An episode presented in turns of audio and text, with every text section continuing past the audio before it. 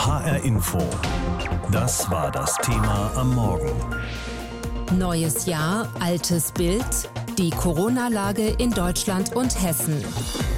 Einen schönen guten Morgen. In den meisten hessischen Gemeinden und Landkreisen liegt die Sieben-Tage-Inzidenz bei den Corona-Infektionen deutlich über 100, in Gießen sogar deutlich über 200.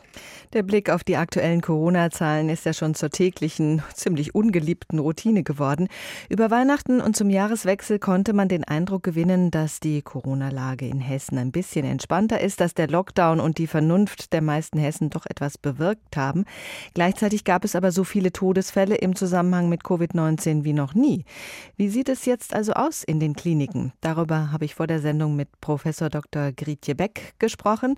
Sie ist Direktorin der Klinik für Anästhesiologie, Intensivmedizin und Schmerztherapie an den Horst Schmidt Kliniken in Wiesbaden. Frau Professor Beck, wir hoffen ja alle, dass der Lockdown etwas bringt. Können Sie denn schon von einer Entspannung auf der Covid-19-Station sprechen oder wenigstens von einer Stabilisierung der Lage?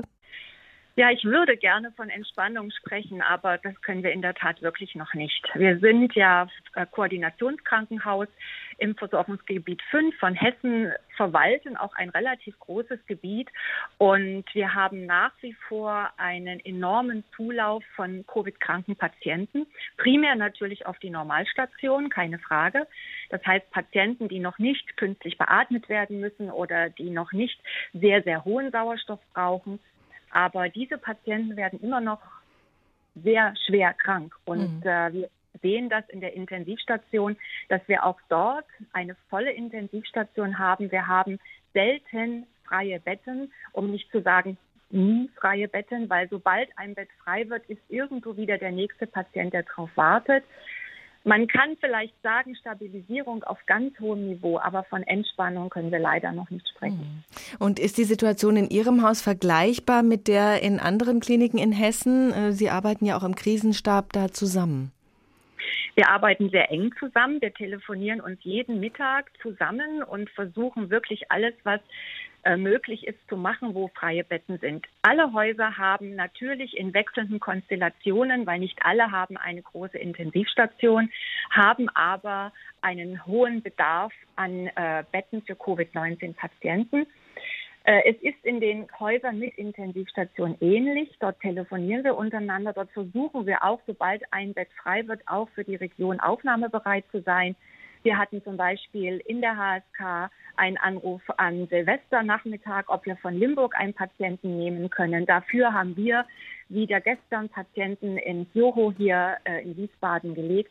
Also es ist ein enger Austausch, aber natürlich sind wir als Koordinationskrankenhaus die erste Anlaufstelle und damit kommen Patienten zu uns und das sollen sie auch. Egal, ob wir freie Betten haben oder nicht, wir kümmern uns dann darum. Hm. Wir haben diese Meldungen über extrem hohe Todeszahlen in den letzten Wochen. Äh, beobachten Sie das auch in Ihrem Haus? Ja, wir beobachten das und wir beobachten jetzt keinen anderen Anstieg, als wir vielleicht in anderen Häusern, in anderen Regionen, in anderen Städten sehen. Aber was wir natürlich jetzt sehen, ist der Beginn der zweiten Welle war circa vor drei Wochen. Und diese zweite Welle führt jetzt bei Patienten, die ihren Covid-Erkrankung nicht ausheilen können, dann oftmals eben doch zum Tode. Das sind ältere Patienten, das sind vorerkrankte Patienten. Wir wissen ja aus den Statistiken, dass zwei Drittel aller Patienten, die an Covid-19 versterben, äh, älter als 80 Jahre sind. Das sehen wir auch. Und was wir eben sehen, ist eben jetzt nach dieser zweiten Welle, drei Wochen später, dass viele Patienten es doch nicht schaffen, an dieser Krankheit zu genesen. Hm. Wie ist die Situation für die Ärztinnen, die Ärzte, Pflegerinnen, Pfleger? Äh, die sind ja seit Monaten extrem stark belastet. Das sind sie und ich kann nur Chapeau vor allen Kolleginnen, vor allen Pflegenden wirklich äh, ziehen, weil es ist einfach so, dass wir schon irgendwo langsam am Ende sind. Wir haben natürlich immer wieder Highlights, die uns auch wirklich nach vorne bringen. Das ist jetzt zum Beispiel die Impfung. Sie haben sicher auch berichtet, dass die HSK als eines der ersten Häuser in Wiesbaden in der Region mit Impfen begonnen hat. Und das war auch nochmal so ein Schub, so eine Motivation für die Mitarbeiter, eine extrem hohe Bereitschaft, sich impfen zu lassen und somit aktiv was gegen das Virus tun zu können. Mhm. Ansonsten ist es so, wir sind stark belastet, wir sind auch natürlich erkrankt, also auch Ärzte, auch Pfleger werden krank an Covid-19, infizieren sich teilweise in der Klinik, aber auch natürlich zu Hause, genauso wie, wie äh, andere Menschen, die mit diesem Virus umgehen müssen. Das schlaucht uns alle. Ich verwende jetzt wirklich mal das Wort, das schlaucht uns alle und wir sehnen entgegen, dass irgendwann äh, die Patienten weniger werden und wir wieder unsere normale Arbeit aufnehmen können, weil natürlich im Moment ist Covid-19 die Haupterkrankung auf unseren Stationen. Mhm. Sie haben gesagt, äh, es war eine sehr große Impfbereitschaft bei Ihnen im Haus. Das klingt jetzt ein bisschen ungewöhnlich, weil wir doch auch immer wieder davon berichten, dass auch äh, in Alten- und Pflegeheimen die Bereitschaft der Pfleger nicht so hoch ist, sich impfen zu lassen. Ist es bei Ihnen anders? Es ist anders, darüber freue ich mich sehr. Allerdings würde ich natürlich jetzt die Ärzte und die Pflegende, die wir geimpft haben, als die bezeichnen, die am nächsten am Covid-19-Virus dran sind und die natürlich auch die schwersten Krankheitsverläufe sehen. Wir haben angefangen bei uns, das Personal zu impfen, was wirklich tagtäglich einer möglichen Infektion ausgesetzt ist.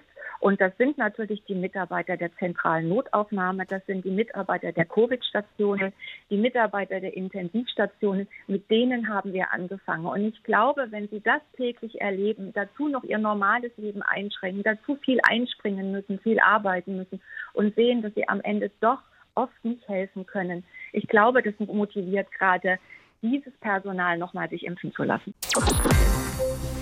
Es war für viele das ruhigste Silvester, was sie je erlebt haben. Insgesamt waren die Feiertage so ereignislos und besinnlich wie lange nicht mehr. Kein Einkaufsstress, keine Vorbereitungen für große Feiern. Weihnachten 2020 und der Jahreswechsel in ein neues Jahrzehnt werden uns in Erinnerung bleiben, weil wir nichts groß haben, woran wir uns erinnern könnten. Nur an Ruhe und viel Zeit daheim. Hoffentlich jedenfalls nicht an Krankheit und Tod. Denn natürlich gab es auch das. Denn während die einen die entschleunigte Zeit vielleicht sogar genossen haben, haben andere um ihr Leben gekämpft. Oder wie die Pflegekräfte und Ärzte um das Leben anderer. Wie die Wiesbadener das neue Jahr begrüßt haben und was sie erwarten, das hat Andrea Bonhagen erfahren. Die Wiesbadener haben die Feiertage ganz gut überstanden. An Weihnachten mit den Großeltern, das hat ja gepasst mit den vier weiteren Personen. An Silvester war nur ihr Freund, da hat das auch wieder gepasst. Also wir haben uns immer an alle Kontaktbeschränkungen gehalten. Wir haben uns vorher halt getestet ob wir alle negativ sind und dann durfte es die Oma zu uns. Es war insgesamt sehr ruhig, berichtet die Polizei zum Beispiel in Westhessen. Aber es gab auch eine Party mit 50 Leuten in Wiesbaden-Rambach, Gruppentreffen in Bad Homburg und Oberursel und acht Verstöße gegen die Ausgangssperre in Limburg-Weilburg. Für Lorena, sieben Jahre, war aber gerade Weihnachten richtig schön. Ich wollte ein Pferd bekommen, der hat es geschafft. Ich habe mir so viel gewünscht. Lorena hat, wie alle Schulkinder in Hessen, noch eine Woche Ferien. Viele Familien bleiben zu Hause und suchen den Spaß im Schnee. Willingen, Feldberg, Wasserkuppe und andere Orte sind überlaufen. Der Spaß kann deshalb zur Gefahr werden, sagt die Leiterin des Wiesbadener Gesundheitsamts, Dr. Kaschlin Butt. Es ist so, dass immer da, wo viele Menschen eng zusammenkommen, eine Ansteckungsgefahr besteht und der Abstand und das Maskentragen dafür schützt, dass der Virus sich überträgt. Zurzeit haben in Hessen die Landkreise Limburg-Weilburg und Gießen die höchsten Inzidenzzahlen. Dort haben sich einmal über 240 und einmal über 270 von 100.000 Menschen in sieben Tagen mit Corona infiziert. Das Ziel ist unter 50 zu kommen. In Wiesbaden ist die entscheidende Zahl immerhin seit Tagen unter 100. Eine kleine Erleichterung für das Gesundheitsamt. Dort helfen bei dem Verfolgen der Infektionsketten etwa zehn Landesbeamte und knapp 20 Bundeswehrsoldaten aus Niedersachsen vom Panzergrenadierbataillon 33. Trotzdem gelingt es nicht, genügend Infektionen nachzuverfolgen. Die Zahl der Neuinfizierten in Hessen insgesamt schwankt stark. Sie war Samstag sehr hoch mit 2700, gestern eher niedrig mit rund 600. Erst Mittwoch oder Donnerstag könne man sagen, wie der Lockdown wirke und wie die Feiertage waren, schätzt Kaschlin Butt. Viele wollten vor den Feiertagen wissen, ob sie Corona haben. Zum Teil waren die Testzentren deshalb sehr voll.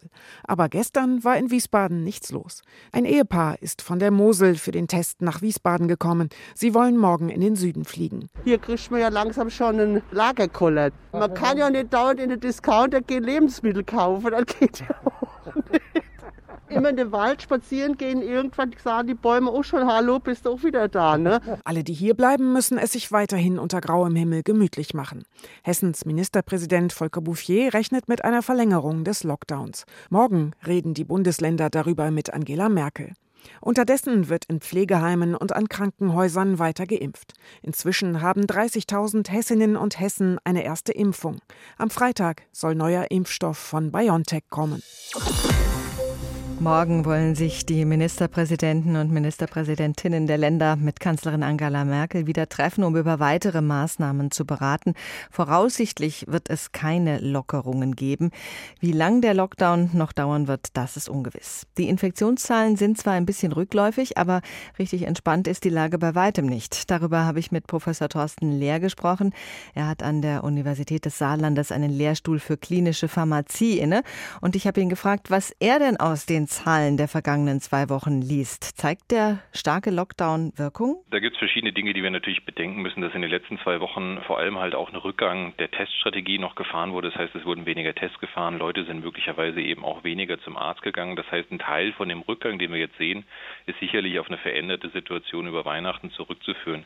Wir sehen natürlich schon einen Rückgang in den Zahlen, aber auf welche dieser beiden Tatsachen das jetzt zurückzuführen ist, also auf den Lockdown oder eben auch auf diese veränderten Maßnahmen über Weihnachten, das können wir jetzt abschließend noch gar nicht so genau sagen. Wie aussagekräftig sind jetzt überhaupt die Zahlen unter diesen Bedingungen, dass Weihnachten und Silvester dazwischen lagen? Ja, also das bleibt für uns wirklich jetzt sehr schwierig, weil wir eben gar nicht auch sehr schnell gemeldet bekommen, wie viele Tests eigentlich gefahren wurden. Das wäre jetzt natürlich sehr interessant, das ähm, sehr zeitnah zu wissen, aber das wird immer erst mittwochs veröffentlicht. Was wir aber auf jeden Fall sehen, ist, dass wir schon eine Reduktion des Infektionsgeschehens haben und wenn wir einfach davon ausgehen, dass das jetzt einzig und allein auf den Lockdown zurückzuführen ist, dann sehen wir schon, dass dieser Reproduktionswert sich schon reduziert hat. Aber wir müssen halt eben schauen, auf welche der Tatsachen das eben zurückzuführen ist. Sie betreiben mit Ihrem Team einen Corona-Simulator, mit dem Sie dann errechnen können, wie sich Corona weiterentwickelt. Mit aller Vorsicht, wie wird es in Deutschland weitergehen? Ja, also mal unter der Annahme, dass alle diese Fälle, die wir jetzt haben, einzig und allein auf den Lockdown zurückzuführen sind, dann sehen wir immer noch eigentlich ein relativ hohes Infektionsgeschehen. Das muss man auch mal festhalten. Das heißt, wir sehen zwar eine Reduktion dieses Reproduktionswertes, des R-Wertes auf ungefähr 0,8 deutschlandweit, aber was das bedeuten würde, ist, dass wir eigentlich diese Inzidenz von 50 Fällen pro sieben Tage pro 100.000 Einwohner eigentlich erst, wenn es so weitergehen würde, am Anfang Februar durchbrechen würden. Und das wäre relativ spät. Das heißt also, der Lockdown ist eigentlich momentan noch gar nicht hart genug, so wie es ausschaut. Das heißt, was raten Sie, Frau Merkel und den Ministerpräsidenten für morgen für die Beratungen? Ja, also meine Empfehlung auch an unsere saarländische Landesregierung waren eigentlich erstmal auf jeden Fall den Lockdown zu verlängern und zwar auch mehr als zwei oder drei Wochen werden höchstwahrscheinlich nötig sein.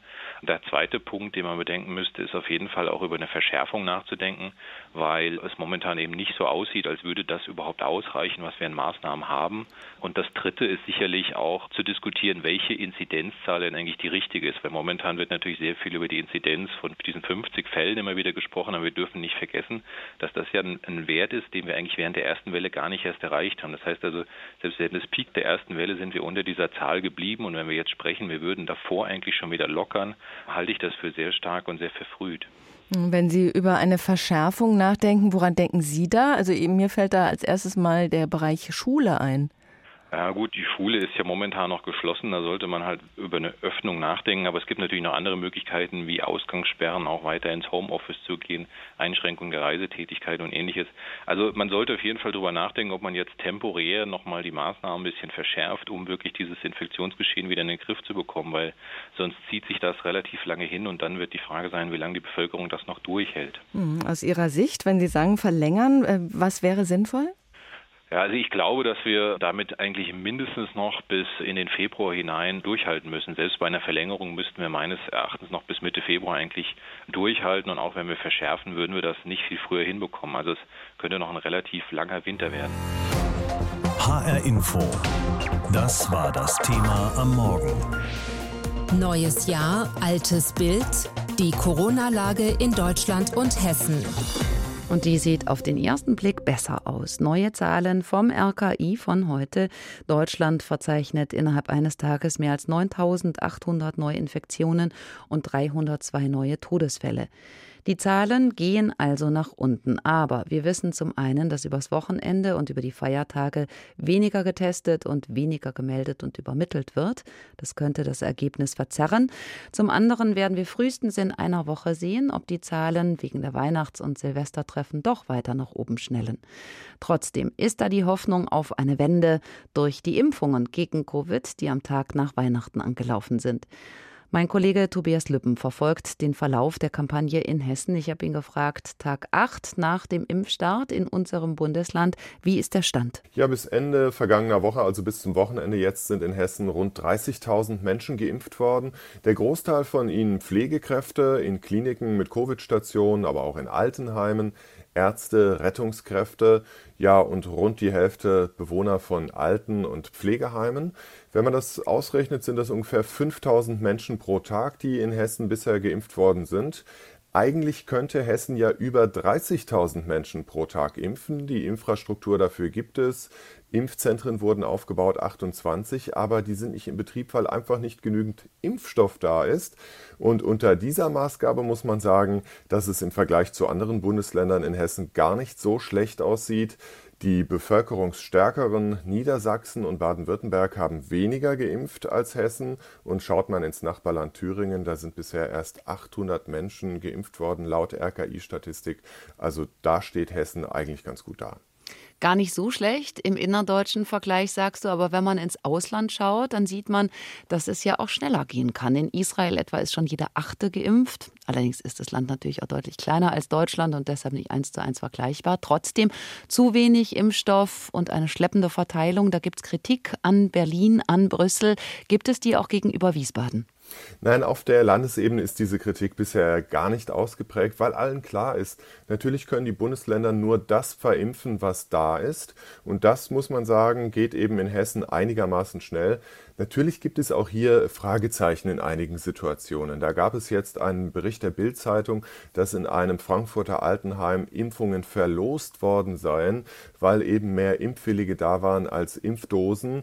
Solche Situationen gibt es wohl, weil eben einfach nicht genügend Impfstoff da ist. Und so kleinteilig sind dann die Vorrangregelungen nicht, dass man jetzt klar entscheiden könnte, wer hat in einem Altenheim dann nochmal Vorrang gegenüber anderen. Insofern ist die Verlosung vielleicht sogar eine Möglichkeit, aber das ist alles der Impfstoffknappheit geschuldet. Aber es wird ja wohl Nachschub erwartet. Wie soll das weitergehen in Hessen mit dem Impfen?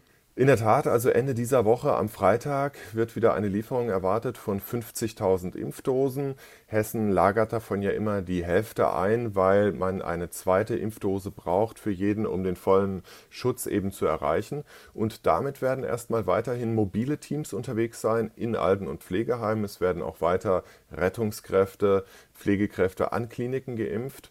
Ja, und dann ab dem 19.01., also morgen in zwei Wochen, dann soll es soweit sein, dass eben schon mal sechs Impfzentren geöffnet werden, sechs der 28, die es gibt in Hessen. Und da können dann auch die über 80-Jährigen sich impfen lassen, die nicht in einer Einrichtung wohnen, sondern die eben zu Hause wohnen. Das heißt, die müssen sich dann dort für einen Termin im Impfzentrum anmelden?